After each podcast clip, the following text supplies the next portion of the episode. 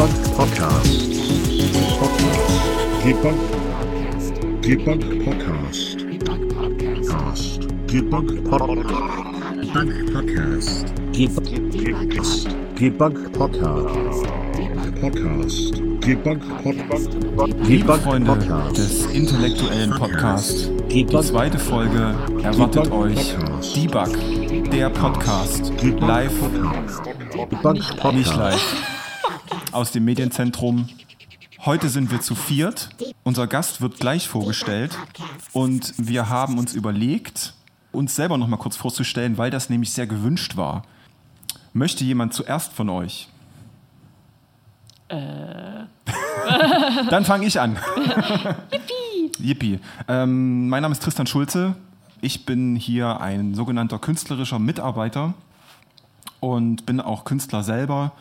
Ähm, habe viel mit Studierenden zu tun, äh, habe mit einigen Projekten zu tun und freue mich, dieses Format zu betreuen.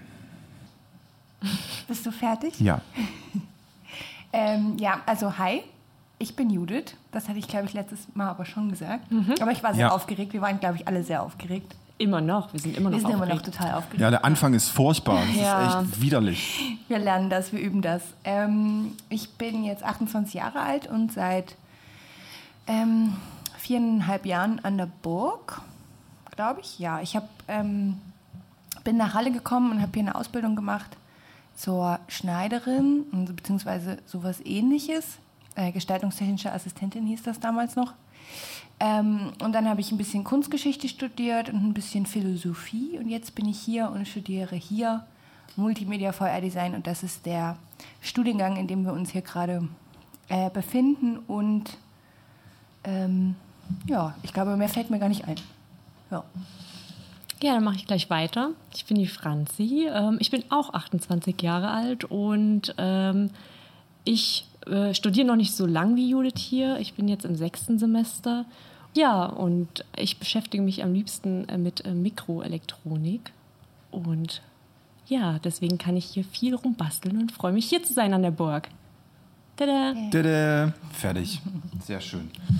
Wir haben ja das letzte Mal schon darüber gesprochen, dass äh, das Thema, was wir da angerissen haben, die digitale Gemeinschaft, ein sehr, sehr, sehr großes Feld ist. Wir ganz viele Unterthemen angerissen haben und ähm, wir gemerkt haben, dass unser Latein irgendwann an dem Ende ist, beziehungsweise uns ganz viele Dinge interessieren. Und da hat sich etwas ganz Spannendes ergeben. Da kannst du vielleicht kurz was zu sagen, Franzi? Ja, wir haben den äh, Christoph heute eingeladen. Und zwar, der Christoph hat bei uns einen Medienwissenschaftskurs gegeben und äh, wir hatten sehr viele interessante Gespräche und ich dachte mir, das wäre doch perfekt, einen Experten hierher zu, einzuladen und jetzt ist er da. Richtiger Experte. Und Ja. kurze Pause, kleiner Trommelwirbel. Der erste Gast in unserem Podcast, Leute. Ja, juhu! Kleiner Applaus. Genau. Hallo, Also fühl dich, hallo, Hallo Christoph, Christoph. Hallo. fühl dich geehrt. Vielleicht stellst du dich kurz vor und sagst die Dinge über dich, die du gerne sagen möchtest. Ja, vielen Dank. Ähm, ich habe schon mit großer Freude euren ersten Podcast gehört. Äh, letzte Woche. Nee, gestern. Nee, vorhin. vorhin. Und es ist sehr schön, jetzt auch ähm, Gesichter zu euren Stimmen zu haben. Ähm, das klassische Phänomen des äh, Radiomoderators, der Radiomoderatorin, die man ja immer nur hört und dann ein ähm, Gesicht erst später dazu sieht. Ähm, 2012 ähm, war das, da hat das Max-Planck-Institut nämlich auch festgestellt, dass wenn wir Stimmen hören, ähm, gleichzeitig im Gehirn das Areal aktiv ist für Gesichtserkennung. Das Wow. heißt, wenn wir Stimmen hören, stellen wir uns auch gleichzeitig immer Gesichter vor und deswegen ist das immer irritierend, äh, eine Person zu sehen, die wir vorher nur gehört haben. Ja, das stimmt. Das ist immer merkwürdig. Ja. Wie hat man, also wie hast du. Ich weiß, was du fragen willst. Also ich habe es kulant umgangen, mich vorzustellen, richtig? Ja. Ja, ähm, Christoph Borbach, schön hier zu sein. Ich bin Dozent an der Martin-Luther-Universität, ähm, bin in diesem Sommersemester auch Junior Fellow am äh, Forscherkolleg Medienkulturen der Computersimulation in Lüneburg. Wow. War vorher dreieinhalb Jahre an der Universität Siegen, ähm, habe in Berlin studiert und was gibt's noch zu sagen? Medienwissenschaftler von Hause aus und genau, im kommenden Wintersemester auch wieder Dozent hier in Halle an der Martin-Luther-Universität und Trommelwirbel, äh, mit Lehraufträgen auch an der Leuphana Universität in Lüneburg und der Universität Wien. Ui. Sehr cool. Wow. Das war viel. Jetzt sind wir erstmal platt. Genau. Ähm, wenn du dich als mit einem Wort bezeichnen würdest, was wäre denn das für ein Wort? Äh, beruflich, persönlich, Äh, beruflich. ja, das, das wäre dann Medienwissenschaftler, glaube ich. Tipptopp. Das ja, würde schon dann am konkretesten sein. Ja. Um, ich würde jetzt trotzdem gerne nochmal auf die Frage zurückkommen. Ähm, was hast du dir denn vorgestellt, wie das hier aussieht und wie wir aussehen? Es gibt auch falsche. Antworten. Das ist voll fies, oder? Natürlich seht ihr in real noch viel schöner aus, als ich mir das vorgestellt habe. Als ich es mir je träumen lassen hätte können. Dazu müsst ihr wissen, dass wir hier in einem, äh, in einem Zimmer sitzen, das ist äh, bis zum Rand gefüllt mit Kabeln und alten Computern und äh, wilder Technik. Und, ähm, aber es ist trotzdem sehr gemütlich. Ja, wir mussten umziehen, Corona-bedingt, äh, damit wir genug Platz haben für uns alle. Aber so wie es jetzt scheint, funktioniert es gut. Genau. So, ich habe noch, ähm, um vielleicht auch mal in das Thema gleich einzusteigen, würde ich vielleicht mal kurz diesen Einspieler bringen, den ich vorbereitet habe, äh, um uns ein bisschen in das Thema hinein zu fabrizieren, zu transferieren. Und ab dafür. Im zweiten Teil des Debug Podcast zum Thema Digitalgemeinschaft wollen wir uns noch intensiver mit der Gegenwart und der Zukunft der netzbasierten Gemeinschaft beschäftigen. Wir sind lustigerweise in der ersten Reihe, live, dabei und erleben eine gesellschaftliche Veränderung vom Industrie- zum Informationszeitalter hin. Was auch immer das für uns bedeuten mag, woran wir das erkennen und wie wir daran teilhaben können, klären wir heute mit unserem Premierengast, weil erster Podcast-Gast, Christoph Borbach, live im Studio. Um, um ins Thema reinzukommen, äh, fangen wir gleich an mit der ersten Kategorie, unsere berühmten Instant Triggers. Instant Triggers ist äh, eine Kategorie, wir sagen ein Wort und ähm, sind dazu angehalten, sofort äh, eine Assoziation in den Raum zu werfen. Vielleicht noch darüber zu sprechen, wenn wir Lust haben. Instant triggers, instant triggers, instant triggers, instant triggers. Ja, fangen wir an. Erstes Wort, Ist Körper. Körper. Präsenz. Ja, mir fällt Avatare dazu ein. Wärme. Embodiment, Verkörperung. Hm, Eigenwahrnehmung ist auch was. Ja. Ich finde halt Körper in diesem, in dem Zusammenhang mit digitaler Gemeinschaft ist halt so eigentlich so ein elementares Ding. Ich würde das also als Schlüssel, wie, wie nennt man das mal, als wie so ein Schlüsselbild sehen. Also, weil wir ja über unseren Körper auch groß, größtenteils kommunizieren. Sprich, Sprache, Aussehen, Mimik, Gestik, äh, sowas. Also ist ein zentrales Element. Das stimmt.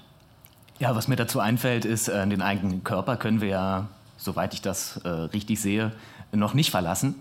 Äh, wohl aber gibt es ja dieses Konzept der Telepräsenz. Also, dass wir uns eben an mehreren Orten befinden können. Also jetzt nicht zu sagen, um nicht, also um nicht zu sagen, äh, wer bin ich, wo bin ich und wenn ja, wie viele. Aber ähm, wenn wir im öffentlichen Raum unterwegs sind mit unserem Smartphone, dann sind wir natürlich physisch ähm, in unserem Körper, zum Beispiel in der Straßenbahn, ähm, sind aber zum Beispiel noch in einem Chatraum. Also da haben wir diesen Raumbegriff ja auch, in dem wir irgendwie trotzdem auch sowas wie präsent sind, telepräsent. Ähm, also wir sind, glaube ich, heutzutage Tage mit digital vernetzter Tele Technologie an, an mehreren Orten ähm, zugleich.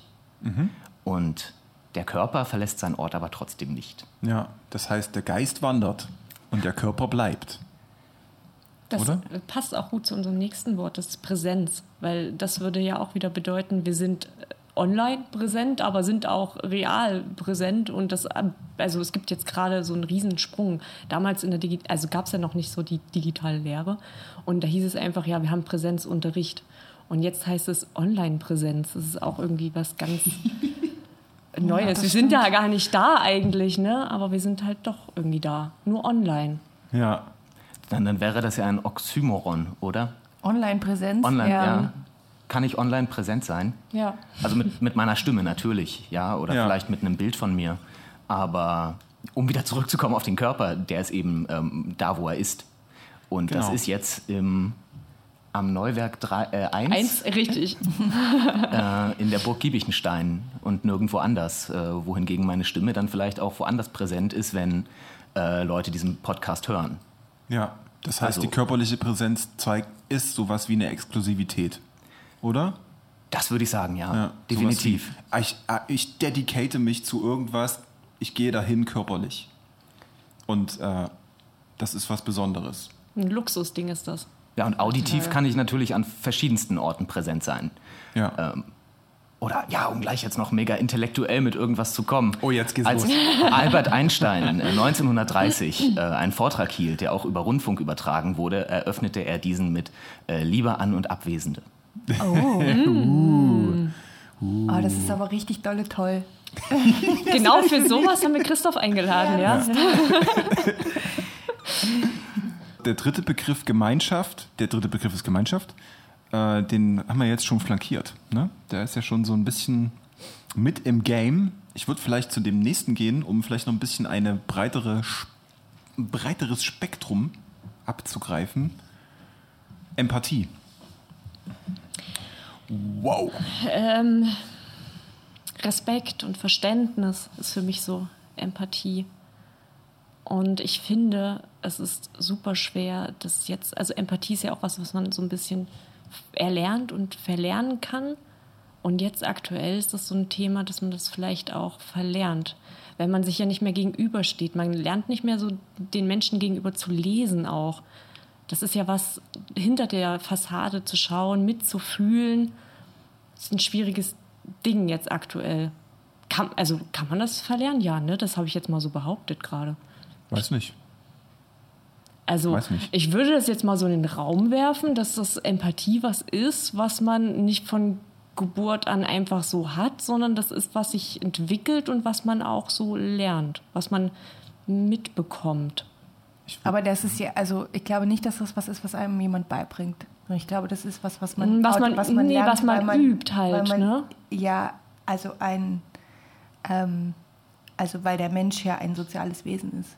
Und Ja. man merkt, Ja, dass man mit Empathie ähm, in, so einem soziale, in, so, einem- in so einem sozialen Gefüge anders funktioniert oder vielleicht auch besser funktioniert, Mhm. sich besser zurechtfinden kann, als wenn man das nicht kann. ja oder man fällt halt raus aus der Gesellschaft, wenn man es nicht kann, wenn man jetzt soziopathische Züge hat oder sowas und Mhm. so bestimmte Sachen nicht kann. Ja, dennoch ist es dann was, was du dann in dieser Gruppe übst. Auch. Also, Ja. weil, ne? Das ist Ja. Ich würde es als Schmiermittel bezeichnen. Schmiermittel. Ja, okay. so gesellschaftliches Schmiermittel. Also, weil ohne Empathie gibt es keine Gemeinschaft. So. Dann, Aber kann man das nicht auch lernen online? Klar. Fällt unter Online-Bedingungen aber, glaube ich, schwerer. Ja. Also ich, Ja. Empathie zeigen unter digitalen Bedingungen.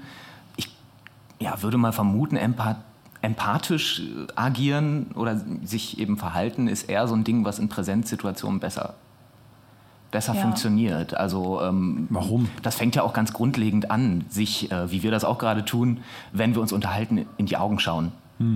Okay, gut, bei jedem Videochat geht das auch. Ähm, obwohl, nee, dann schauen wir uns ja eigentlich nicht in die Augen. Also wir schauen ja dann Nee, trotzdem noch in, nicht. in die Augen des Gegenübers, aber um ihm wirklich in die Augen zu schauen, müssten wir in die Kamera gucken. Ja.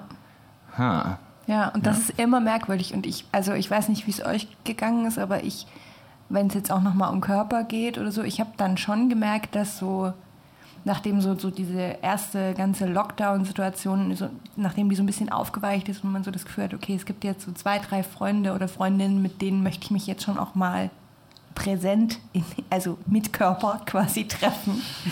ähm, das Bedürfnis hatte ich schon und das Bedürfnis hatten alle anderen auch. Und zwar sehr, also sehr intensiv, um dann, wenn man sich dann trifft und irgendwie gemeinsam zu entscheiden, okay, wir treffen uns jetzt zwar, aber wir versuchen Abstand zu halten, das war ja noch viel merkwürdiger, ähm, das durchzuziehen und dann voreinander zu stehen und zu sagen, okay, wir haben uns jetzt zwar jetzt irgendwie zwei Monate nicht gesehen, aber wir umarmen uns jetzt nicht und ich kann dich auch nicht anfassen, wenn du mir was Krasses erzählst oder ich das Bedürfnis habe, dich anzufassen. Das war noch viel merkwürdiger und da ist mir erst aufgefallen, wie wichtig das ist, dass es diesen Körper gibt, den ich anfassen kann und der irgendwie da ist, der, ja, weiß ich nicht. Der also auch physisch präsent sein muss. Ja, also, einfach was, Ja. da, dass ich was anfassen kann und nicht nur eine Stimme habe, mit dem ich, oder ein Bild oder was weiß ich. Ja, das, das geht wieder zurück zur Frage von Präsenz. Also auch Telepräsenz oder eine Repräsenzierung eines vergangenen Ereignisses. Ne? Also ich kann ja auch ähm, stimmlich noch präsent sein, obwohl mein, mein Körper schon lange, schon lange tot ist. Ähm, also wenn man sich diese Podcast-Folge vielleicht in ho hoffen wir es mal, vielen, vielen Jahrzehnten anhört äh, und mein Körper schon lange vergangen ist, dann bin ich ja, Ja. trotzdem noch akustisch präsent. Ähm, aber das hat eben dann nichts mehr mit, diesem, mit dieser körperlichen Präsenz zu tun. Ja. Also das ist, Ja. wäre dann auch das große Manko an der Telepräsenz, dass man einen menschlichen Körper eben gar nicht, gar nicht ähm, ersetzen kann und dass der zu einer sozialen Situation auch dazugehört. Na, und das ist erst an, ich glaube, Tristan, du hast vorhin auch sowas gesagt, dass es eben erst dadurch so an Wert gewinnt, weil man weiß, das ist etwas, was vergeht. Der, also alles andere können wir irgendwie festhalten, aber der Körper, den ich anfassen kann, der warm ist, das ist halt was, was vergeht, was definitiv nicht. Also die, die Aura des Körpers. Um ja, schon, ich glaube schon. Ja. Ein, ein Begriff von Walter Benjamin zu kommen, die Aura. und die Aura ist das äh, einmalige Hier und Jetzt, Ja. was ein Ding oder eben ein Körper haben kann. Das ist eine total fantastische Idee. Also würde die Aura. sagen. was So. ist mit der Aura? Na, mit dem, dass das, also diese Vergänglichkeit, das ist irgendwie ganz traurig, aber irgendwie auch schön. Muss ich jetzt mal so kurz einwerfen, Ja. Entschuldigung. Ist es wirklich, ja. So, die, äh, das hat was ganz Zerbrechliches, so, finde ich. Das ist irgendwie schön. Ja, sonst würde es einen ja trösten. Also es tröstet einen, glaube ich, auch, wenn jemand stirbt, Fotos zu haben und die Stimme vielleicht auch zu hören oder Videos zu hören, das tröstet. Aber es ist eben, es fehlt was und was fehlt, ist der Körper, glaube ich. Ja, aber dann sind wir auch schon so weit, dann kommt dann das mit der Seele und mit dem Körper und so. Und was macht man mit so einem toten, leblosen Körper und ist der dann noch, ist der dann, hat der dann noch diese Aura oder hat er sie nicht mehr und wo ist denn die Seele? Und das, glaube ich, das ist ein anderer Podcast. Ich würde mal noch so einen Plot-Twist reinbringen, eine Wendung. Äh, wir sind ja jetzt alle nicht 16 oder 14. Äh, das heißt, es wachsen andere Generationen nach, die auch jetzt schon in der Schule mit solchen Formaten aufwachsen. Äh, kann das sein, dass wir einfach das nicht mehr schnallen? Dass quasi die Jugendlichen, die jetzt nachwachsen, für die vollkommen selbstverständlich ist und ein ganz anderes Gefühl haben von Präsenz über digitale Kanäle als wir. Also Stichwort sowas wie Instagram. Also welche Form von, Ins äh, welche Form von Präsenz habe ich durch Instagram oder durch wir machen einen Podcast? Sind das verschiedene Aspekte? Bin ich das? Welcher Teil von mir ist das? Also ich habe das Gefühl, dass das Medium wie ein Filter ist von der Person, die ich bin. Es gibt die Person und dann habe ich diese ganzen TikToks und Instagrams und Dudiduts und dort geht die filtern was raus und dann kommt da was raus. So, das ist dann das Destillat oder sowas. Weiß ich nicht. Du meinst, die Frage ist, ob das nur, ein, also nur eine Anpassungsfrage ist? Haben wir uns nur noch nicht richtig angepasst? Ja. Nachfolgende Generationen passen sich an? Ja.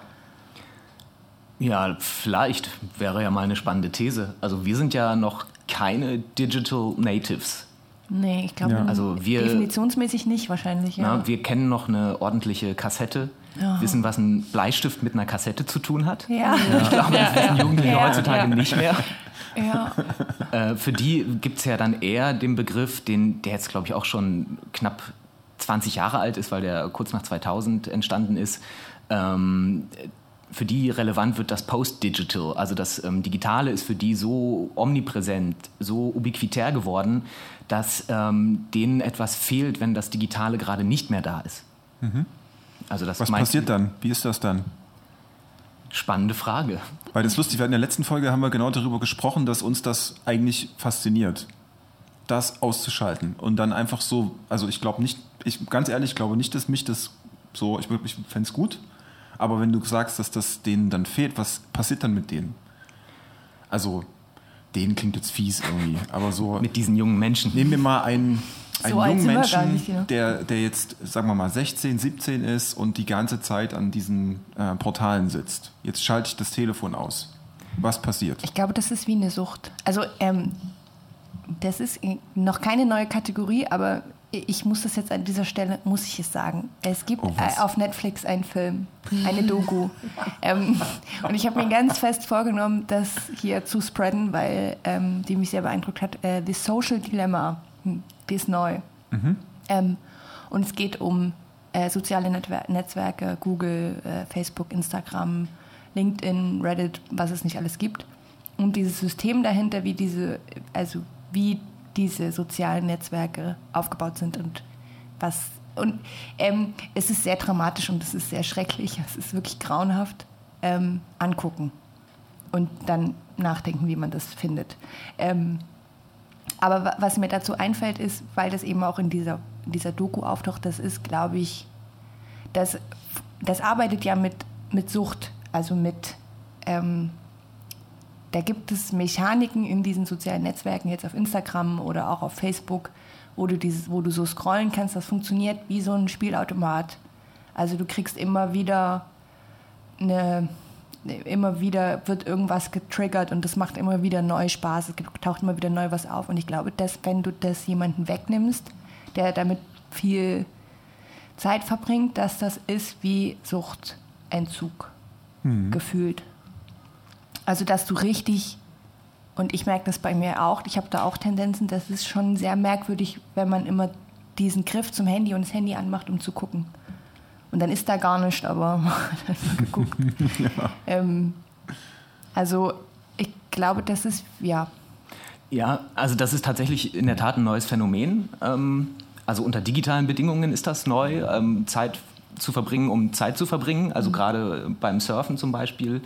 Äh, übrigens auch eine schöne nautische Metaphorik für das Internet, Surfen. Ne? ähm, stimmt eigentlich. Wo kommt Aber- das eigentlich her? gute Frage. Von Ähm, einer Welle zur nächsten.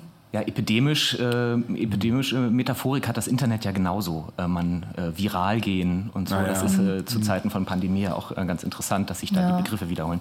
Ähm, ich glaube aber, dass, ähm, obgleich unter digitalen Bedingungen dieses Phänomen neu ist, dass wenn man sich die Mediengeschichte genauer anschaut, findet man mit Aufkommen von jedem neuen Medium eine neue Form von Suchtverhalten. Also ich glaube, die WHO hat Computerspielsucht zwar erst 2018 oder 19 als tatsächlich Sucht in den Suchtkatalog aufgenommen, aber dieses Phänomen ist wesentlich älter. Also nicht bei Computerspielen, aber ähm, als, als das Radio zum Massenmedium avancierte, haben sich Kritiker darüber aufgeregt, dass die Jugend verdirbt, weil sie nur noch Radio hört. Ja, das Dann, das war beim Film genauso, beim Fernsehen kam dann die Fernsehsucht. Sucht, ja. ähm, aber das Phänomen ist tatsächlich noch viel älter. Also ähm, nach, dem, nach der Erfindung der, der Druckpresse äh, war ein mediales Phänomen die sogenannte Lesesucht. Und ähm, heutzutage würde das wohl keiner als negativ ähm, diskreditieren, dass jemand viel liest. Damals war das was ganz Schlimmes, wenn jemand viel liest. Ähm, das, das mündete auch in sozialer Verwahrlosung. Ja, das waren Leute, die saßen nur noch zu Hause, haben sich völlig gehen lassen. Ja, das ist aber super spannend, weil das sind ja genau dieselben, äh, die, also das sind ja sehr ähnliche Nachteile, die man dem dann zuspricht. Weil ich hätte jetzt, ich hätte jetzt, habe jetzt kurz überlegt, ist es dann, dann sind es vielleicht die Nachteile, die es jetzt krasser machen, aber ist es ja dann am Ende nicht.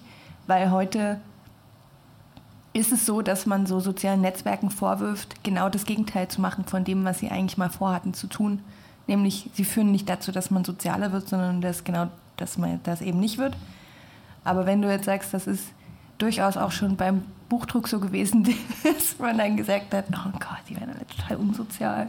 Aber da muss ich mal ein bisschen dagegenhalten, weil ich finde, das hat ja auch viel mit Integration zu tun. Also, weil, wenn ich jetzt zum Beispiel mir vorstelle, in der heutigen Zeit ein Jugendlicher, der kein Instagram hat und so, dann ist er, glaube ich, nicht so integriert wie, ich, weiß ich nicht, äh, jemand, der halt 1000 Follower hat und mit allen vernetzt ist. Also, das ist doch merkwürdig heutzutage, wenn du jemanden, Jugendlichen kennenlernst, der kein Facebook hat, kein Instagram, weiß ich nicht, kein Snapchat, dann ist das nicht, weiß ich nicht, würde ich mir vorstellen, dass diese Person nicht richtig integriert ist. Genauso wie damals vielleicht die Person, die kein Radio gehört hat unter den Jugendlichen. Oder? Ja, stimmt schon. Also das war so ein Teil von ich gehöre dazu, also so ein Peer Group, Ja, genau. Peer Group Verhalten wahrscheinlich. Ja. Ähm, ich Ja. wollte nur sagen, dass jede Generation diese, diese Motivik von jetzt geht die Welt zugrunde Mhm. äh, mit sich bringt und das dann sich immer wiederholt. Also jetzt, jetzt geht die Welt schon wieder Ja. zugrunde, ähm, weil wir sind alle noch auf Instagram. Ja. Ich zum Beispiel nicht. Also ich weigere mich vehement dagegen. Aber das würde ja dann dafür sprechen, dass man sagt, okay, dann ist das was, da müssen wir uns nur anpassen und wir sind noch nicht angepasst genug. Wir müssen uns nicht anpassen, aber wir müssen es erstmal akzeptieren. Oder dass, dass es so ein Phänomen gibt. Und wir- umgehen, ja. genau, dann müssen wir eben kritisch oder aufmerksam mit dem umgehen, was uns umgibt. Also wir können, ähm, das ist in der Medienforschung ja immer, gibt so zwei Pole, die einen, die das total hochhalten, das ist total super, und die anderen, die das total verteufeln. Ähm, was wir brauchen, ist immer ein aufgeklärter Umgang, weil ähm, etwas in den Himmel zu loben oder das zu verteufeln, das bringt, bringt einen noch nicht weiter, wenn man das nicht kritisch reflektiert. Also weil wir haben diese Situation nun mal. Nee, und zurück geht ja nicht. Also, also zurück geht nicht, nee. Zeitreisen gibt es noch nicht. Und wird es wohl so schnell auch noch nicht geben. Ja. Ähm, das wissen wir ja. Das äh, wissen wir jetzt schon, dass das in den nächsten x tausend Jahren nicht vorkommen wird, weil sonst wären ja jetzt schon Leute hier aus der Zukunft. Vielleicht sind sie es ja. Ja, Ja. eben, Weißt ganz du's? anonym. Es gibt, es gibt natürlich auch Formen von Zeitreisen, die funktionieren. Also wenn wir in die Sonne schauen zum Beispiel, ist das eine Form einer kleinen Zeitreise, Ja, weil wir sehen die Sonne von vor zwei Minuten. Die hätte zwischendurch schon lange explodiert sein können und wir wissen das nur noch nicht, weil wir es noch nicht sehen. Dann haben wir noch zwei Minuten. Aber mal, so Wow. eine, also mal so eine geschichtliche Frage. Äh, äh, Mich, was mich immer so irritiert, ist, dass das alles so wahnsinnig schnell geht. Jetzt sage ich das schon wieder, ne? Das letzte, letzte alles so Podcast schnell. Schon gesagt. Ähm, aber also ist das eine Zeitspanne, die tatsächlich besonders schnell ist in der Entwicklung? Das heißt auch in der Anpassung von einzelnen Generationen. Also das ist quasi in einer, also das ist ja noch nicht mal eine Generation. Also Leute, die jetzt 16 sind, sind ja nicht eine Generation unter mir. Also, äh, also nee. Also, und die wachsen schon völlig anders auf. Also ist es äh, historisch gesehen tatsächlich sehr schnell und sehr viel auf einmal oder ist es gar nicht so schnell und am Ende ging das bei dem Buchdruck dann auch schnell, als es dann da war? Ja, also jetzt ohne so eine Narrative aufzumachen, es wird alles immer schneller und es ist Ja, alles nee. schrecklich. Ähm, der medienhistorische Hintergrund dessen ist, dass es schon so ist. Also der Buchdruck, ähm, Bücher waren über Jahrhunderte das dominante Medium. Ähm, und dann kommt auf einmal das 20. Jahrhundert. Wir haben Kinematografie, Radio. Seit Mitte der 90er Jahre setzt sich das Internet durch und binnen 25 Jahre hat sich die komplette globale Situation verändert. Der Handel, wie wir bezahlen, wie wir kommunizieren, wie wir sozial interagieren. Ähm, also da kann man schon in medienhistorischer Perspektive von so einer gewissen Temporadikalisierung sprechen. Ja, Also das Internet ist einfach eine massive Umwälzung. ja. Ähm, ich würde auch gern wieder so einen kleinen Twist reinbringen. Ähm, wie kann man das denn, oder was sind denn so positive Utopien? Was könnte man denn da jetzt mal so auf den Tisch legen? Also, wir haben das ja schon letztes Mal so teilweise besprochen. Also, mh, so Dinge wie, äh, dass man vernetzt ist, dass man halt auf einer anderen Art und Weise miteinander kommunizieren kann, anders präsent sein kann und so weiter und so fort. Das finden wir zum Teil gut, zum Teil schlecht. Wie stellt man seinen Kompass ein, um da halt die richtigen Entscheidungen zu treffen? Also, weil ich finde, das ist so ein bisschen paradox, weil wir ja in, diesem, in dieser Bewegung sind. Wir sind ja die ganze Zeit in dieser Umwälzung. Da kommt dann das und dann kommt das und dann kommt das und dann müssen wir uns wieder positionieren und abwägen, ob das scheiße ist oder nicht. So. Und irgendwie ist das, äh, das dieses Phänomen, dass man das Gefühl hat, man ist die ganze Zeit überfordert davon, ähm, das, äh, das müsste man eigentlich mal so wegschieben können, habe ich so das Gefühl. Geht das? Wie, wie kann man das machen? Ähm, Gibt es da Strategien? Gibt es da vielleicht Theorien drüber? Oder wissenschaftliche Abhandlungen? Gibt es bestimmt. Äh, Ich, ich kenne da nur den Begriff Digital Detox, dass man sagt, ich ähm, bin jetzt mal einen Tag lang analog und habe äh, nichts mehr mit dem Digitalen zu tun, weil wir können nicht nicht digital sein heutzutage. Das geht nicht. Ja. Ähm, was du jetzt, glaube ich, meinst, ist das Positive auch daran zu sehen? Ja, ja. Oder? ja, vorhin kam ja schon der Begriff Digitalsemester und Online-Lehre. Ähm, wenn man das positiv wendet, neben allen Negativaspekten, die es ja nun mal hat, äh, müssen wir sagen, dass wir froh sein können, überhaupt noch Lehre und Universitäten zu haben. Ja. Ja. Ähm, Universität war immer ein Ort, also ein Ort der Sozialisation, ein Ort der Bildung. Ähm, und dieser, dieser Ort ist eben im Auflösen begriffen. ähm, wie wir das jetzt im Jahr 2020 eben merken, weil alles digital stattfindet. Ähm, vielleicht wäre das so eine positive Wendung zu sagen, es ist ganz schön, dass wir diesen, diesen Ort Hochschule in den digitalen Raum verlegt haben, um an diesem Ort trotzdem noch partizipieren zu können. Ja. Ich habe das, das, das äh, mir ist gerade eingefallen, dass es ja auch einen ganz einen fantastischen Vorteil gibt, und zwar der ist äh, die, ich nenne sie jetzt mal die ominöse Community im Netz. Also ich, so wir Technikfreaks, mh, Computercoder, wir kennen das. Äh, es gibt irgendein Problem, das erste, was man macht, Problem googeln. Ähm, und es gibt unglaublich viele Menschen auf dem Planeten, die halt diese Lösung, die man sucht, irgendwo in Foren posten oder Tutorien gemacht haben und so weiter. Und wenn ich so zurück überlege, ich, also ich glaube, 90 Prozent von meinem Wissen habe ich aus dem Netz von Tutorien von anderen Menschen. So, das ist ein bisschen komplementär zu dem, wie eine Hochschule vielleicht funktioniert, aber vielleicht ist das, also das finde ich fantastisch. Das, also, pff, wenn das noch Teil oder wenn das Teil der Hochschule ist oder Hochschule sein könnte, was auch immer, muss ja nicht, vielleicht, ich glaube, das spielt jetzt auch gar keine Rolle, ob das jetzt Hochschule ist oder nicht, aber das ist ein super positives Ding. So, fällt mir jetzt gerade so ein. Ja, Stichwort Schwarmintelligenz wahrscheinlich. Ja, wir, genau. Also wir haben viel leichter Zugang zu, ähm, zu diesem Schwarmwissen. Also ich brauche nicht rausgehen auf die Straße und laut rufen, ey, ich habe ein Problem mit meinem Computer, wer kann mir helfen? Sondern ich gebe das in eine Suchmaschine meiner Wahl ein, um jetzt nicht zu sagen, ich, ich google. Also da gibt es ja tolle Alternativen, die man lieber Ja. nutzen sollte. I Ja. Icosia zum Beispiel, aber das nur, nur als kleine Fußnote. Ja. Ähm, genau, also das ist wahrscheinlich dieser, dieser Zugang zum Schwarmwissen, der durch digitale Vernetzung einfach leichter ist. Ja, total. Auch das selber zu positionieren, äh, Entschuldigung, sich selber in diesem Kontext zu positionieren. Also ähm, es geht ja nicht nur daran, darum, sich äh, so- also Wissen abzuzapfen, sondern man kann ja auch aktiv teilhaben, indem man halt sagt, äh, liebe Community, ich komme da nicht weiter, helft mir mal bitte. Und irgendjemand hilft einem. Also ich würde gerne mal die Menschen alle sehen, die mir schon geholfen haben. Ich glaube, dass die, da, weiß nicht, wie viele das sind. Ja. Äh, an der Stelle vielen Dank.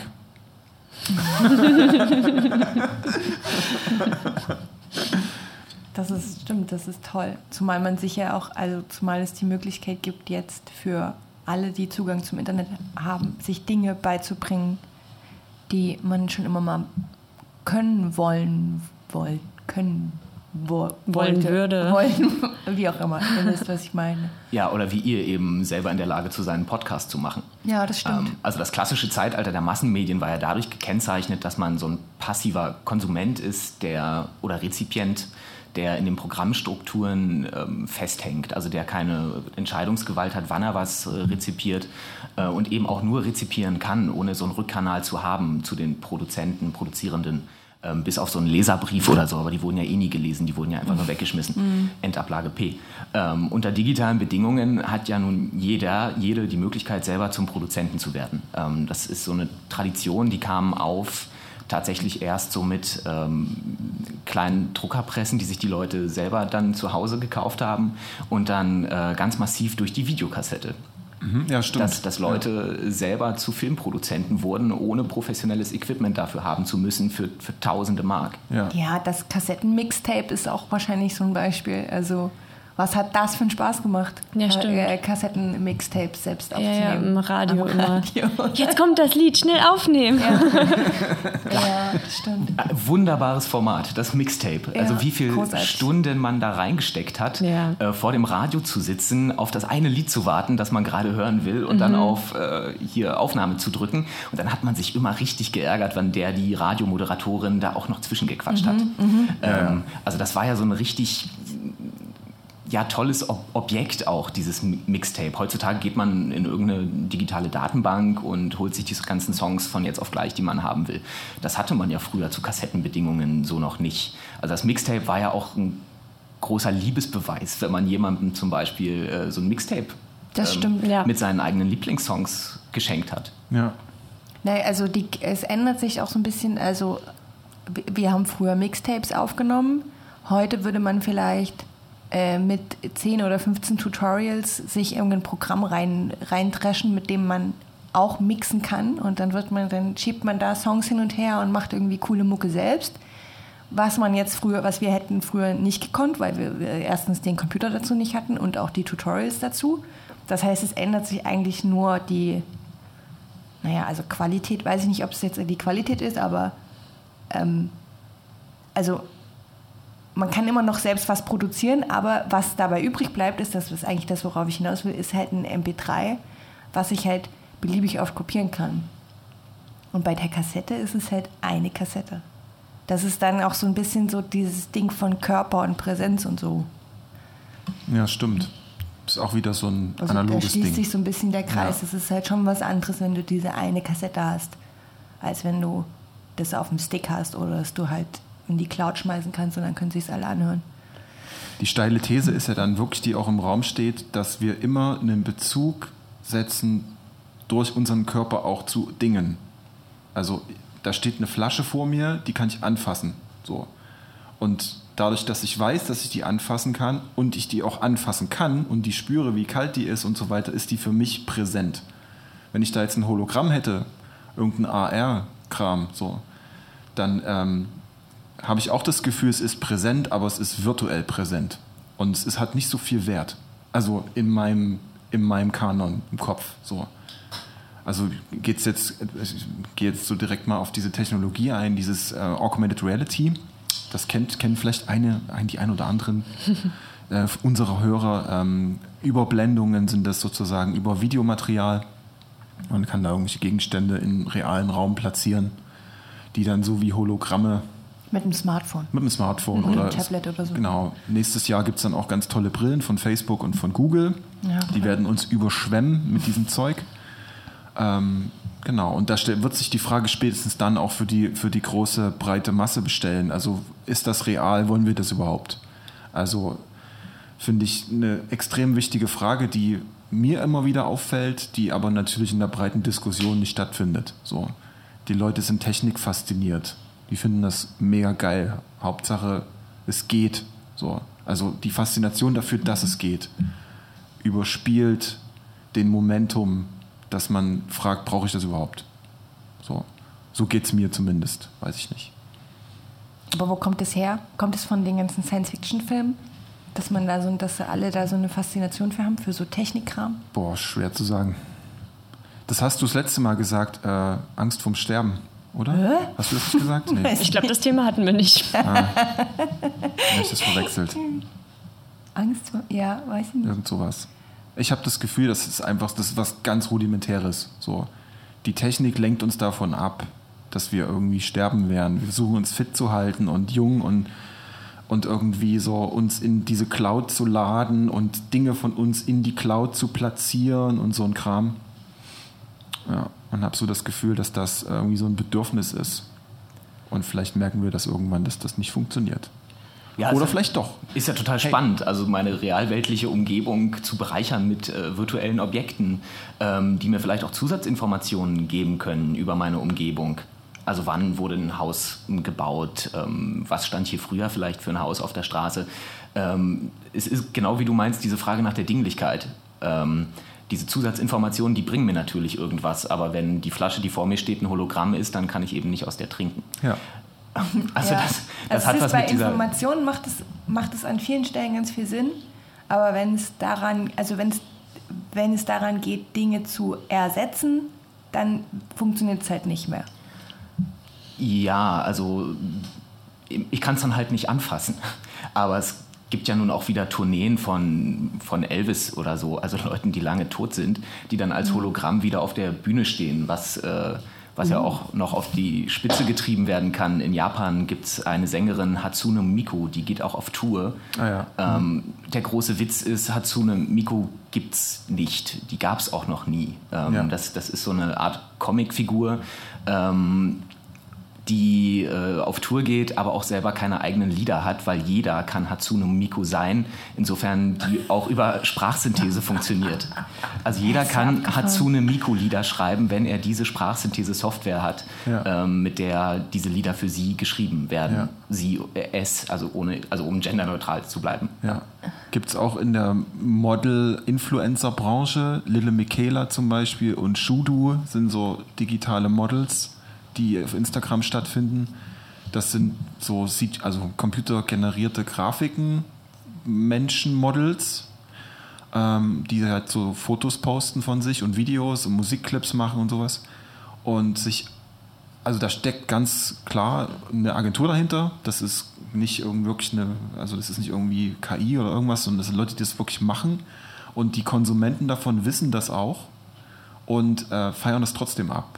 Und Lili Michaela zum Beispiel ist so ein Fall, da, die positioniert sich auch ganz offensichtlich so auch politisch. Also es ist halt auch ein spannendes Format, was so ein bisschen Meta auch ist. Also alle wissen, dass es keine Person ist und die feiern trotzdem die Person. Also ein bisschen weird so. Aber ich finde es auch, also da ist dasselbe Phänomen. So. Was ich noch einst- einstreuen wollte, ist auch wieder so ein kleiner Twist. Mm, Unser lieber Freund Elon Musk äh, hat vor, weiß ich nicht, zwei Wochen oder so eine Pressekonferenz gegeben zu seinem Lieblingsprojekt Neuralink. Und das ist sozusagen eine, eine Schnittstelle zum Gehirn. Also halt, man hat da so einen Chip, den packt man sich äh, oben in die Schädelplatte rein und dann wird mit einem Computer, äh, mit, einem, mit so einem Roboter, der extra dafür gebaut wurde, werden dann so kleine Drehtchen in dein Hirn- Gehirn reingemacht. Und du sollst, so- also du sollst Träume aufzeichnen können und so weiter und so fort. Und die haben das an Schweinen getestet, es funktioniert.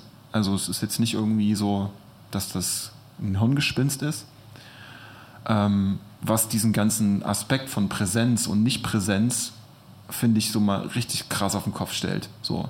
Also halt, jetzt lade ich, also ich habe eine Hirnaktivität, ja, ich denke an irgendwas, ich habe so einen Gedankenkatalog, ja, und jetzt habe ich die Möglichkeit, das irgendwo zu speichern. So, das geht ja. ne? Oder es überhaupt erstmal zu visualisieren. Genau, so. Was mach ich denn dann damit?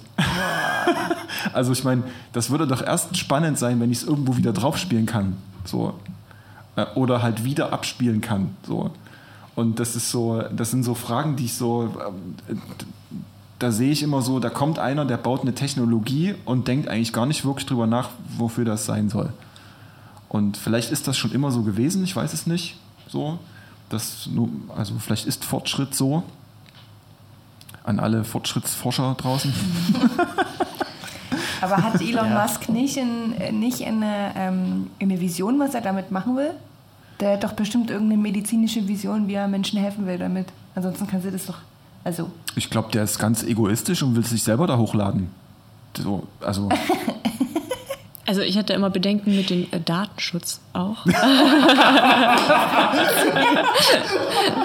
Ganz klassisch. Nee, aber jetzt mal ernsthaft. Ich meine, das ist ja das, was ich denke, was ich träume und so. Das ist ja mit das Privateste, was es überhaupt gibt. Und das, wenn ich mir vorstelle, dass das, man das überhaupt aufzeichnen kann, hätte ich so eine große Angst vor Missbrauch. Also, das äh, weiß ich nicht. Dann könnte ich gar nicht mehr schlafen.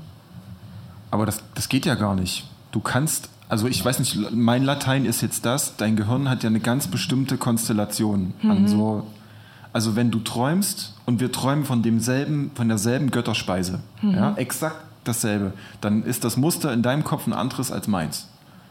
So, das heißt, die Übertragung wird niemals funktionieren. Oder? Liege ich da falsch? Ja, aber es ging ja darum, das abzuspeichern. Und dann ist es dennoch ja meine Vision von, diesen, von dieser Götterspeise. Die du dann nur wieder. Die, die nur ich habe und Ja. die sollte auch nur mir gehören. Genau, also, aber die ist ja verschlüsselt schon in sich selber. Also du, keiner wird die jemals lesen können. Das ist Ja, dann nur noch Geflimmer. nicht. Noch nicht, Noch aber das nicht. ist, geht ja dann darum. Also so wie ich das verstanden habe, wenn, wenn er sich dann hochlädt oder irgendwo, dass dann einfach diese Wiedergabe ist ja einfach schon so ein großer Schritt in meine Privatsphäre. Ne? Und also das ist halt so ein aber das ist ja Risikofaktor. dann, also das ist ja dann nur ganz klar Angst vorm Tod. Ja, klar. Also das ist ja, muss man nicht weiter drüber sprechen. Nee. Also da hat einer einfach Angst, dass man ihn vergisst. Der Arme. Oh, der Arme. er hat doch jetzt eine Freundin, Grimes.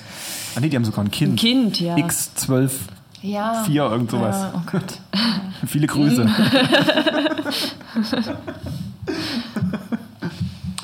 ich gucke jetzt gerade, was wir noch, ähm, äh, was hier noch von unserem ganzen Fragenkatalog. Wollen wir mal eine kurze Pause Pause machen wäre ganz ja? gut, ja. Ja? Ja. Das ist doch ganz schön. Pause. Debug Podcast. Debug Pod. Debug Podcast. Debug Pod. Debug Podcast. Debug Podcast. Debug Podcast.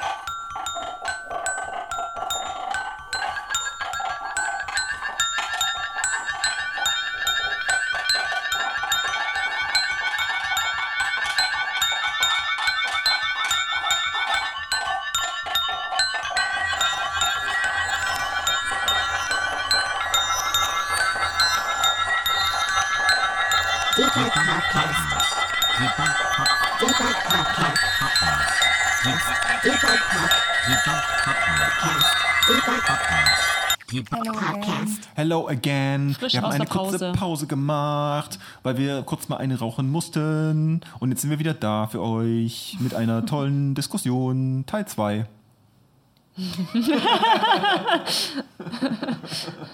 Wir waren gerade bei dem Stichwort Knigge 2.0. Wie äh, hat sich das jetzt entwickelt oder wird sich das entwickeln mit dem digitalen Zeitalter? Gibt es das denn überhaupt? Wir sollten das definitiv einführen. Ja. Ja. Also, Ja. ja, dass, ähm, dass normale Umgangsformen auch im digitalen Raum bestehen bleiben. Mm, Also ich, ja, um da ein Beispiel zu geben, ich war auf Nachmieterinnensuche äh, über eBay Kleinanzeigen und konnte von den circa 50 Nachrichten, die ich bekommen habe, ähm, buchstäblich waren das, glaube ich, ähm, 48 erstmal direkt wegschmeißen. Äh, auf Löschen klicken, weil ähm, da noch nicht mal ein Umgangston war wie Guten Tag, ich heiße, ich bin, ich habe Interesse, sondern da kam Ich brauche so Wohnung noch da. ja, oder noch da. aber dann auch ohne Fragezeichen. Also wirklich minimalistisch gehalten. Ähm, also ein paar Umgangsformen äh, müssten im digitalen Raum auch äh, bestehen bleiben. Oder da muss man sich auch selber ermahnen, die, ähm, die beizubehalten. Auch gerade wenn man bei WhatsApp eben miteinander kommuniziert, miteinander schreibt. Ähm, ja, Also Emoji-Zwang. dass man, dass Das man Nachrichten wichtig, versteht. Vielleicht, ja. Ja, Also, Ironie, Sarkasmus und so, ne? das kann man schriftlich eben schwer abbilden. Da sind diese Ja. Emojis ja dann nicht schlecht. das stimmt. Also zum Beispiel so Verhaltensweisen im Chat. Schalte ich die Kamera ein, schalte ich die aus, was zeige ich von mir, wo ist die Kamera positioniert und so weiter. Aber das, aber das Problem daran sind ja Konsequenzen, die nicht folgen online. Also Ja. wenn wir uns jetzt zusammen an einen Tisch setzen, dann haben wir irgendwie gesellschaftlich irgendwie uns ein paar Regeln überlegt. Die haben wir auch irgendwie nie, also nie ausgesprochen, aber das weiß man halt so. Also wenn man jetzt im, äh, im Kurs zusammensitzt, dann ist halt irgendwie, dann ist halt irgendwie klar, ähm, dass jetzt, dass man sich jetzt nicht auf den Stuhl legt und irgendwie die Füße hochlegt auf den Tisch zum Beispiel. Das ist halt klar. Und wenn man das machen würde, dann, was wäre die Konsequenz daraus? Dann würde irgendwer sagen, würde, irgend, würde irgendwer was sagen oder wären einfach nur alle richtig hart irritiert von demjenigen, der einfach seine Füße auf den Tisch legt?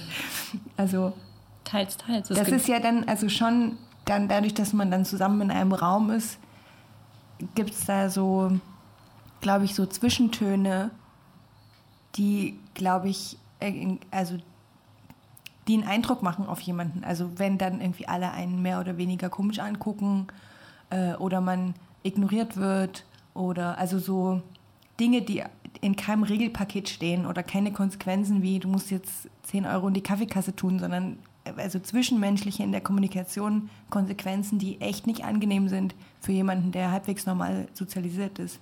Und das gibt es halt eben online nicht. Also das spürt man oder man spürt es online nicht. Das heißt, wenn ich jemanden online ab, also wenn ich hate online und jemanden dumm mache, dann spüre ich nicht, wie der andere darauf reagiert, sondern ich kann es halt einfach machen und sozial merke ich davon keine Konsequenz und das ist, glaube ich, das Schwierige daran. Ja, das hat auch wieder zu tun, glaube ich, mit dieser Temporadikalisierung. Also ich kann eben jederzeit äh, zum Produzenten von Aussagen werden im digitalen Raum und irgendwas ähm, kommentieren oder hassen äh, und das auch explizit machen, wohingegen damals die Zeitspannen eigentlich viel größer waren. Also ich kann einen Leserbrief schreiben, das dauert aber äh, eine halbe Stunde. Dann müsste ich noch zur Post gehen ähm, und ähm, das mache ich vielleicht erst am nächsten Tag und am nächsten Tag fällt mir ein, ach, ich lasse es dann doch lieber sein. Hast du dich schon beruhigt? Genau, da habe ich Ja. mich beruhigt. Ich bin, ähm, und das ist viel affektiver im, im Digitalen, dass ich äh, sofort schreibe. Beziehungsweise diese, diese Kurzlebigkeit. Ähm, ich bin auch immer ein großer Freund von, in Diskussionen zu sagen, ähm, wenn eine Frage kommt, dass ich sage, ich, darüber muss ich erstmal kurz nachdenken. Also ich muss äh, nicht immer sofort eine Meinung haben. Ähm, und im Digitalen wird einem das aber, glaube ich, suggeriert, ständig, zu jeder Zeit, zu jedem Thema eine Meinung haben zu müssen oder dass auch je, jeder seine Meinung kundtut, obwohl ich die vielleicht gar nicht hören will. Na, kommt das von dem äh, von diesen Portalen, die einem das suggerieren, oder ist das ein Bedürfnis von, äh, von uns? Also jemand sagt was und ich habe sofort das Bedürfnis, was dazu zu sagen. Ist das, also ist das schon intr intrinsisch? Ich weiß nicht, ob das der, der richtige Begriff ist dafür. Aber dieses, jemand sagt was und ich denke erstmal drüber nach und dann sage ich was. Ähm, oder ähm, ich spuck das in so einen Kommentar unten rein. So. Also das ist ja wirklich so ein, teilweise auch so ein, naja, nicht, also nicht wirklich reflektiertes Ding. Und meine Frage wäre jetzt, ist das so eine, äh, ist, das, ist das schon verankert in uns? Kannst, weißt du da was zu? Dazu kann ich nichts sagen. Nee, ich würde vermuten, dass das viel mit dieser Anonymität zu tun hat. Ähm, also es fällt ja viel leichter im digitalen Raum jemanden zu beleidigen, als wenn ich jetzt einkaufen gehe, dann werde ich den Kassierer, die Kassiererin nicht anschreien, wenn sie mir zu langsam ist. Mhm. Ähm, Im digitalen äh, hat man ja oft irgendwie den Eindruck, dass das aber alle machen. Ja. Ähm, um eine erbauliche Lösung zu bringen dazu, wie könnte man denn äh, diese Anonymität auflösen? Geht das? Na, ich glaube, also Alter, oh Gott, also funktionieren würde das, glaube ich, wenn es ein, also wenn es genauso Konsequenzen gäbe wie im, wie im Realen. Und diese Konsequenzen müssten dann wie im Realen Dinge sein wie Ausschluss aus der Community oder ähm, also eine Abwertung oder ähm, wir finden dich nicht mehr cool, wir wollen dich hier nicht haben. Das ist ja das, was auch versucht wird. Ja, dann, also dann kann man Leute blocken, die einen die ganze Zeit irgendwie voll renten und kann sagen, ich habe jetzt keine Lust mehr, dass du mir hier die ganze Zeit mich die ganze Zeit dumm anmachst und dann wird derjenige geblockt. Deabonniert. Oder deabonniert. ähm, und ich glaube, es gibt so Versuche, wenn man jetzt sich so, also ich glaube, wenn man sich online so nackig machen wenn man sich online sehr nackig machen müsste oder es irgendeine Form von Bewertungssystem gäbe online, dass sich dann auch online Spielregeln ändern würden. Aber dann ist da echt krass die Frage, will man das? Also, äh, da denke ich an China. Ja, ja. das habe ich halt auch Social die ganze Zeit im Kopf. System. Und ich glaube, dass das dann an so einer Stelle tatsächlich dazu führt, dass sich Leute online halbwegs ordentlich verhalten, weil sie wissen, es gibt Konsequenzen. Da kriege ich halt hm. den, den Kredit nicht oder was weiß ich nicht. Aber also will man das? Also das ist, ich denke nicht. Also, also ich glaube, es muss ja noch nicht mal unbedingt Konsequenzen geben. Die Konsequenzen macht man sich ja selber, wenn wir gerade dabei sind, dass wir uns digital dann nackig machen. Also ein, äh, einfach nur ein Gesicht dahinter, ein Name, also unsere realen Namen. Dann ist das, glaube ich, schon nackig genug um irgendwie die andere Person ein bisschen besser kennenzulernen oder einfach nur die Befürchtung zu haben, okay, der Person kann ich ja mal woanders nochmal begegnen. Also das ist schon Konsequenz genug, dass ich mich dann zusammenreiße. Äh, als wenn ich dann Kuscheltiger 24 habe äh, mit, ja, ein Avatar. Dann habe ich eben nicht die Konsequenz, weil ich eben nicht mir sicher sein kann, dass ich die Person vielleicht doch mal im Supermarkt treffe.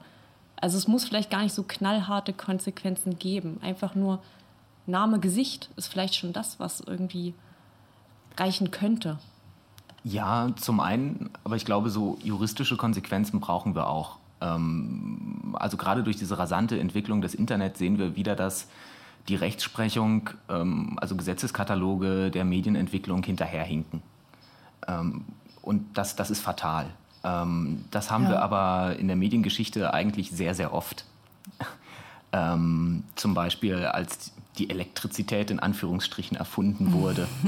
ähm, Elektrizität ähm, galt in den ersten Jahren als immateriell. Das war nicht, ähm, das, ja, ähm, war nicht existent quasi juristisch gesehen, ähm, was eben auch bedeutete, dass Stromdiebstahl nicht unter Strafe stehen konnte, weil du kannst nichts klauen, was nicht da ist. Und äh, die Rechtsprechung ähm, eiferte dann also der Medienentwicklung im weitesten Sinne hinterher, ähm, als dass Strom nicht mehr als immateriell angesehen wurde, sondern als physikalisch existent.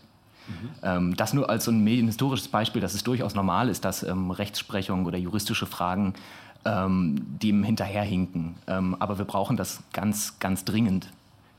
Aber wie macht man das dann, wenn man dann nicht rauskriegt, wer dasjenige, wer, wer derjenige war?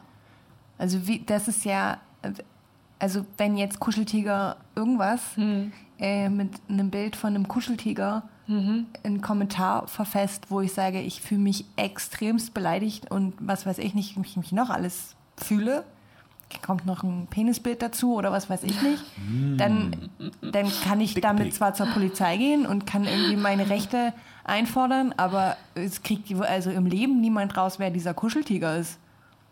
Also einfach, also keine Chance. Ja, das der, das Problem der Anonymität. Ja, ähm, Gott, jetzt äh, will ich nicht sagen, wir brauchen da einen Staat, einen Staat, der überprüfbar macht, wer sich äh, auf welcher Plattform anmeldet. Aber es kann nicht sein, dass man anonym bleiben kann. Ja. Würde ich widersprechen. Also so, weil das ist ja auch das Schöne an dem ganzen Medium, dass du das kannst. So. Also dass ich halt auch gezielt sagen kann, ich bin jetzt anonym über irgendein VPN-System und gehe auf die Website und keiner kann nachvollziehen, dass ich da auf der Seite war. Ja, aber du kannst nicht beides haben. Das du ist kannst, wohl wahr. Also, du, also entweder man findet sich damit ab, dass man nicht mehr anonym sein kann und dass man, dass man nachverfolgen kann, wo ich mich befinde und was ich tue und wie ich es tue, oder ich möchte anonym sein und dann muss ich damit leben, dass ich halt, dass ich ständig Leute anmache oder ich ständig angemacht werde. ja, genau. Also ich weiß, wüsste jetzt nicht, wo, also wo die Lösung dazwischen liegt. Aber das ist ja, das ist ja eine fantastische Feststellung, weil dann eigentlich genau da irgendwie eine Balance gefunden werden muss, um zu sagen, da hört's auf und da fängt's an. So. Also ich finde das immer noch gut zu sagen, es gibt so einen wilden Westen. Also so, ich mag die Idee, dass man halt da Quatsch machen kann. So. Ähm, aber das muss halt seine Grenzen haben. Und ich glaube halt, also jetzt mal ganz pragmatisch gesehen, ein Staat hat einfach nicht so viele Ressourcen, um das ganze Netz zu durchforsten und zu gucken, ob irgendwas okay ist oder nicht. Ja, vor allem welcher Staat. Also Ja. das äh, Internet lebt ja nun mal davon, dass es erstmal dezentral organisiert Ja. ist. Das sagt ja auch schon der Name. Ähm, Und welches Land wäre dann dafür zuständig? Also Die das User Land, selber. wo, da Die wo die User- Serverfarmen stehen? Die, die User selber sind dafür verantwortlich. Weil die sind ja diejenigen, also mal angenommen, ich bin in irgendeinem Forum so ähm, und da macht irgendeiner Mist so oder was weiß ich, stellt irgendeinen Scheiß hoch so und dann ist es ja eigentlich in meiner Verantwortung zu sagen, hier Junge oder Mädchen, jetzt Schluss hier, mach mal weg. So. Das ist ja auch wie im realen Leben. Also so, wie heißt das sozial?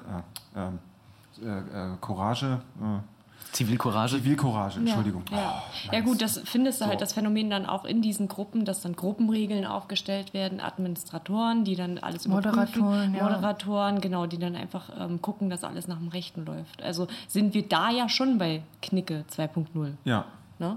Genau. Theoretisch. Und die sind halt, ich glaube, die haben auch was mit den jeweiligen Communities zu tun.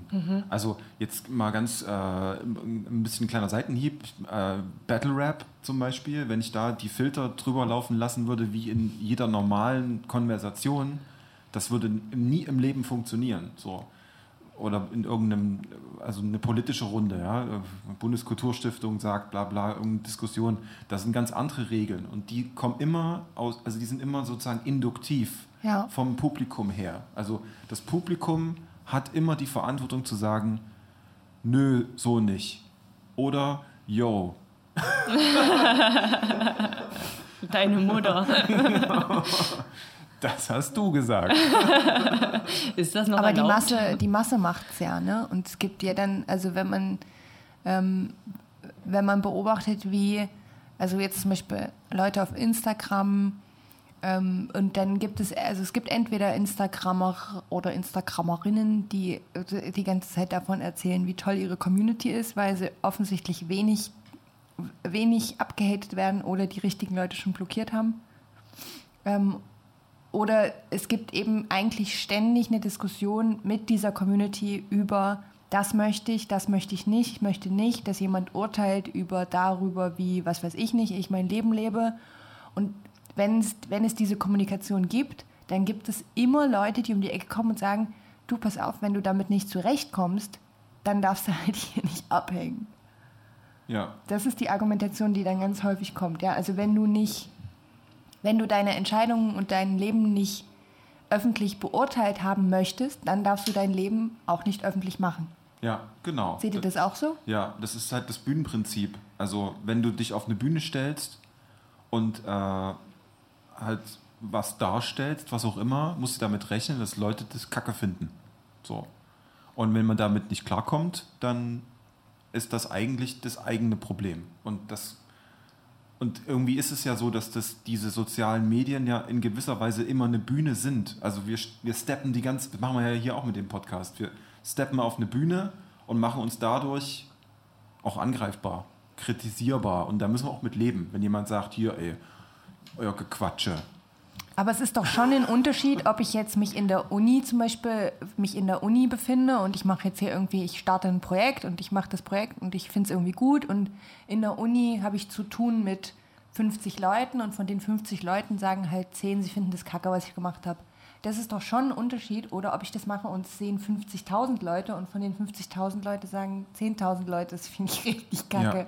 Na, ich glaube, Also- ja, weil das, weil das noch nicht angekommen ist, da sind wir wieder bei diesem Digital Native Ding, ähm, dass du spuckst was ins Netz raus und das ist, also das Bewusstsein dafür, was das bedeutet, das wie lange das dort können, ist, ja. dass es immer nach, nach äh, rekapitulierbar ist und so, das ist noch nicht angekommen. Wir denken Ja. immer in den Kategorien, die wir schon kennen. Ja. Ah, oh, ich bin jetzt hier im Seminarraum oder ich sowieso. Und dass das eben keinen Avatar oder so trifft, sondern tatsächlich eine Person, die dahinter steht. Genau. Ähm, ich glaube, das ist aber dann wiederum ein analoges Ding. Also ich, wenn jetzt hier 10.000 Leute sagen, das, das Gequatsche finde ich total kacke, äh, könnte ich damit gut leben. Aber wenn man ein paar Schubladen tiefer stapelt und sagt, ihr blöden Penner, was bildet ihr euch ein? Ähm, dann könnte ich damit wahrscheinlich weniger leben. Ähm, und das, das ist aber wiederum kein neues Phänomen. Nee, das stimmt, das ist in echt Also, ja auch so. Wie gebe in echt, genau. wie gebe ich den Leuten Feedback? Ähm, Ja, bräuchte man dann sowas wie einen Führerschein fürs Internet. So, dass man das erstmal lernen muss. Na, das, ich finde, das ein sollte, Surfschein. Ja, Ja, ja, Surfschein, Surfschein, genau. ja. Ich finde, das sollte in der Schule ein Unterrichtsfach sein. Also Ja. so Netz, Netzlehre. Einfach nur, also kein Führerschein, sondern einfach nur, das geht ab der fünften Klasse los bis zur zehnten. Äh, wie gehe ich mit diesem Medium um? Ja. Ja, Netzkompetenz. Netzkompetenz. Super, das, das wäre ein total Klingt, das tolles klingt so richtig, Fach. das, ja genau, das klingt so richtig uncool. Aber, ja.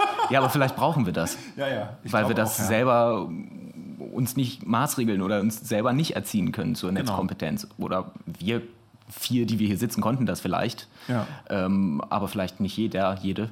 Genau, super. Dann können wir gleich diese, ne, an alle Leute, die sich, äh, die äh, Gesetze entwickeln, äh, Kulturminister, die uns zuhören, Hört ja jemand. eure, das ist eure Steilvorlage. Copyrights gibt's nicht. Einfach so nehmen. Ihr könnt uns ja irgendwas schicken, irgendwelche Promomaterialien. Nee, um Gottes Willen. Nee. Aber das finde ich eine super Idee. To schöne, schöne Schlussfolgerung. Hat bestimmt auch schon jemand sich ausgedacht, aber es ist toll, dass wir jetzt drauf gekommen sind. Man landet immer am Ende bei sowas. Ist euch das mal aufgefallen? Am Ende landet man immer jetzt? dabei, dass man sagt, eigentlich müsste es sowas in der Schule geben. Ja, ja, klar.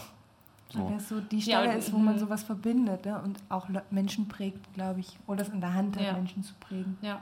Na, weil Klingt halt auch ein bisschen Dingen, gruselig, aber ja, aber es hat aber so ein Ding, dass halt die Schule ja auch so eine Sache ist, die sich seit Ewigkeiten nicht ändert. Lehrpläne ändern sich zwar, aber so wie die Schule strukturiert ist, es ändert sich, hat sich seit 50 Jahren oder noch länger nicht geändert. Eben so. bin ich auch der Meinung. Und das darf nicht sein. Also so, das kann nicht sein, dass, dass irgendwie äh, Jugendliche irgendwie ähm, selbst schon im Kindergartenalter irgendwie so Tablets in die Hand kriegen, unmoderiert. So.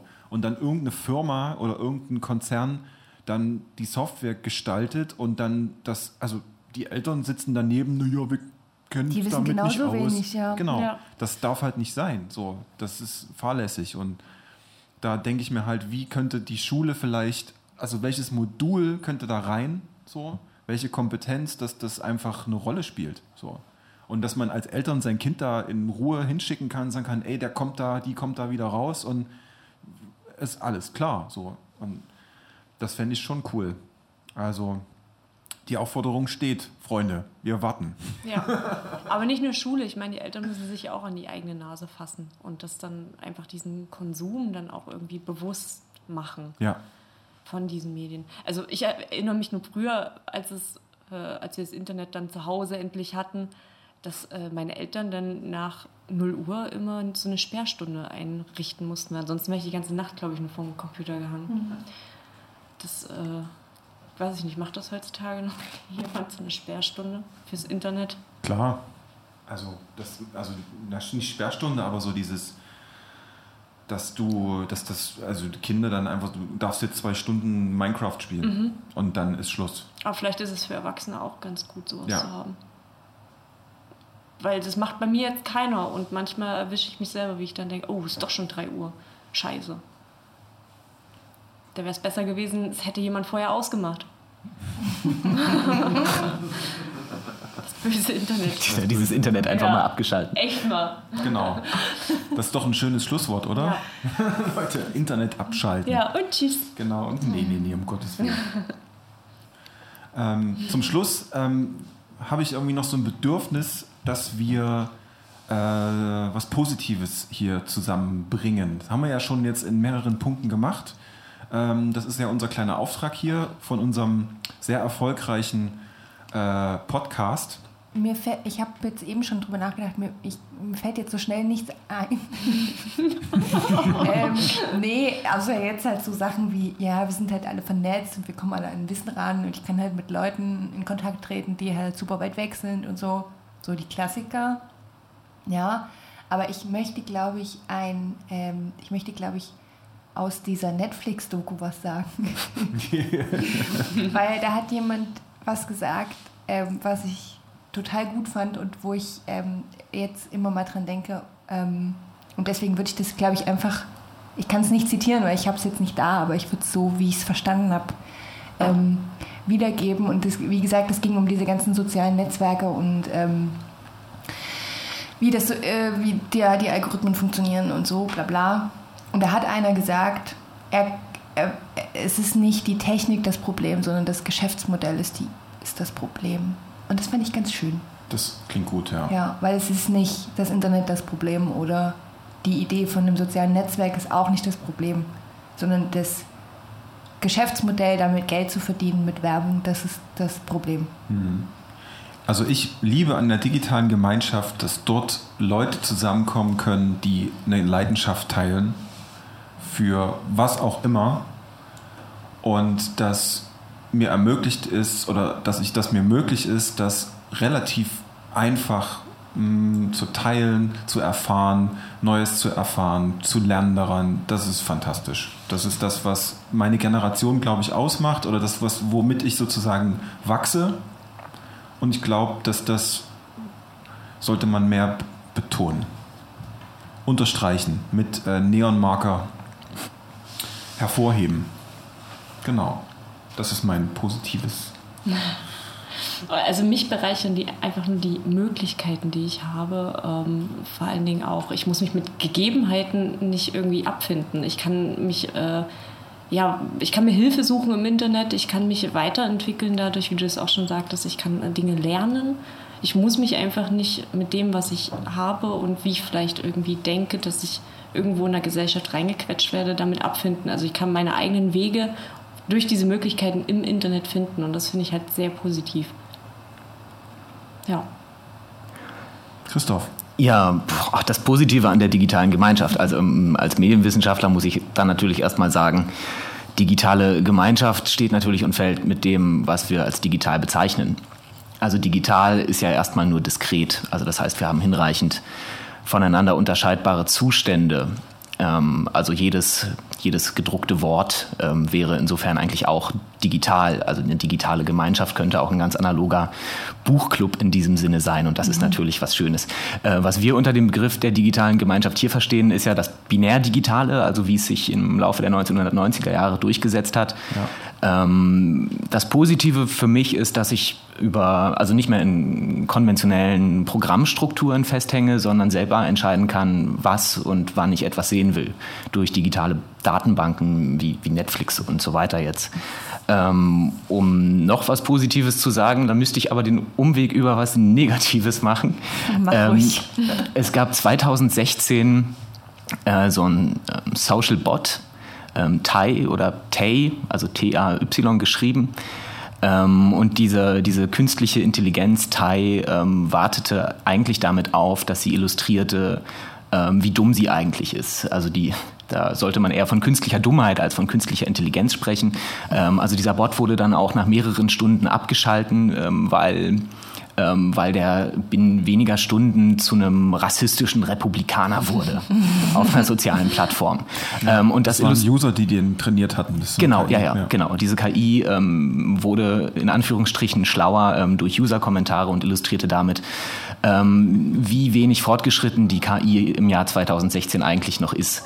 Ähm, gut, das ist nun auch schon wieder vier Jahre her, aber ich fand, das ist ein ganz schönes Beispiel, dass äh, die KI noch nicht so weit ist, uns glauben zu machen, dass ähm, unser Gegenüber tatsächlich ein Mensch ist. Also, dass es noch immer einen Unterschied macht, ob ich mit einem Menschen oder einem Social Bot ähm, kommuniziere. Also der, der ähm, Turing-Test, ne, so heißt das ja, also kann ich entscheiden, ob mein Gegenüber, wenn ich ihn nicht gegenüber habe, ein Mensch oder eine Maschine ist, ähm, war, also ist auch im Jahr 2020 noch nicht so leicht beantwortbar, also noch nicht ähm, so leicht erfüllbar. Ich würde da sogar noch einem oben draufsetzen. Ich glaube, wenn das, ich bin, ich glaube nicht, sondern ich bin davon überzeugt, wenn die Technologie so weit wäre, dass wir das sensorisch nicht mehr wahrnehmen können, ob es einen Unterschied gibt oder nicht über Schlag mich tot, V, irgendwas R, ähm, wird es trotzdem dieses, diese Fragestellung geben, oder es wird irgendeine Quelle geben, an der wir ausmachen wollen, ist das jetzt real oder nicht. Und es wird immer die Unterscheidung geben, weil das, ne, und da sind wir wieder, da schließt sich der Kreis zu dem Präsenzbegriff, äh, ja. Also das spielt für uns eine Rolle. Körperlichkeit, ähm, äh, Nähe und so weiter und so fort. Die, die Referenz zu unserem Körper. So. Und es ist irgendwie so eine, das finde ich ziemlich ermutigend. Also, Du glaubst, wir, wir werden das immer wissen wollen. Ja. Ja. Oder zumindest in, in, äh, in Beziehung setzen. So. Also zumindest sagen, also macht das was mit mir, bedeutet mir das was. Sowas. Also ich glaube, der Körper wird immer eine Rolle spielen in dem ganzen Zusammenhang. Und ich glaube auch, ja, das wird eine Rolle spielen. Und wird dadurch, wir werden nicht irgendwelche körperlosen Wesen, die im Netz rumflattern. So zum Thema, was wir noch eigentlich auf der Agenda hatten, immer online sein, ist das erstrebenswert und gar nichts mehr in der realen Welt machen. Das glaube ich nicht, das ist kein Lebensmodell. So. Das ist also für jemanden, der vielleicht körperlich versehrt ist und irgendwie durch eine Krankheit oder durch einen Unfall ans Bett gebunden ist, ist das ein völlig anderes Thema. Aber so, wenn Aber selbst der wird, also selbst für so jemanden, glaube ich, ist das keine, also ist das nicht die einzige Alternative. Nee. So, ist halt so eine, dann vielleicht einfach eine, eine Brücke. So, Ja. ja. Ja, also das, das digitale kritisch hinterfragen und sich selber tatsächlich noch in den äh, sozialen ähm, Realraum der Interaktion begeben. Ähm, wenn wir das nicht mehr hätten, da würde definitiv was fehlen. Und das sind die Kleinigkeiten, die man im Vorfeld meistens nicht abschätzen kann bei sozialer Interaktion. Also wenn ich ins Büro gehe und lasse einfach meine Bürotür offen stehen, sind das die kleinen Momente mit anderen Menschen, die mir ähm, wichtig sind oder die eben fehlen würden, wenn, wenn das gar nicht mehr stattfindet. Und das sind Dinge, die kann ich nicht planen. Ja. Genau. Und da ist auch die Krux von solchen Softwareprogrammen, weil die natürlich, ähm, die planen sowas vor für einen. Also das ist dann so, ah ja, unsere User werden das machen und die werden das machen und die werden das machen. So. Und das hat einfach mit der Entwicklung zu tun, wie so eine Software gebaut ist, dass du halt immer die Pfade schon vorher setzen musst. Die User können das nicht selber. So. Also das Reale ist nicht zu 100% berechenbar. Und genau die Unberechenbarkeiten des Realen sind es, was unser Leben und Alltag auszeichnen. Das war ein schönes Und das Schöne ist, wir können es ja auch selber beeinflussen, alles, ne, indem wir das, den, den Konsum beeinflussen. Wenn wir sagen, wir tun bewusst solche Medien meiden, dass wir dann auch ein Statement setzen, dass wir eben real und präsent hier sein wollen. Ja. Und eben nicht in diese digitale Richtung gehen. Also das äh, kann jeder selbst entscheiden, was er machen möchte. Genau. Ja. Und da ist jetzt eine perfekte Überleitung, Ja. nämlich äh, um gute Medien zu konsumieren, braucht es auch gute Medien wie diesen Podcast, der jetzt ähm, auch auf einschlägigen Portalen zur Verfügung steht. Äh, mir ist jetzt geläufig, dass es auf Google Podcast und auf Spotify ähm, drauf ist. Wir haben auch einen, eine Webseite, die heißt zukunft.burg-halle.de äh, Schrägstrich Podcast, ist egal. Äh, da gibt es quasi alle Folgen zum Nachhören direkt, äh, ganz nachhaltig hier vom Burg-Server Ähm, genau, ansonsten äh, bleibt mir jetzt erstmal nichts weiter zu sagen, außer vielen Dank fürs Hören, Zuhören. Ähm, und wir hören uns einfach beim nächsten Mal wieder. Nächste Woche. Nächste Woche. Also schaltet wieder ein. Also schaltet wieder ein. Genau. Noch ein, packt noch Kommentare in die drunter Kommis Ja. Und die Glocke klicken. und die Glocke klicken. Äh, genau. Dann noch vielen Dank an unseren Gast, Christoph. Ja, danke, Ja, Es Christoph. war Ich danke euch für die Einladung. Es hat mir sehr viel Spaß gemacht und sehr gefallen. toll. Uns auch. Uns auch. Ganz toll.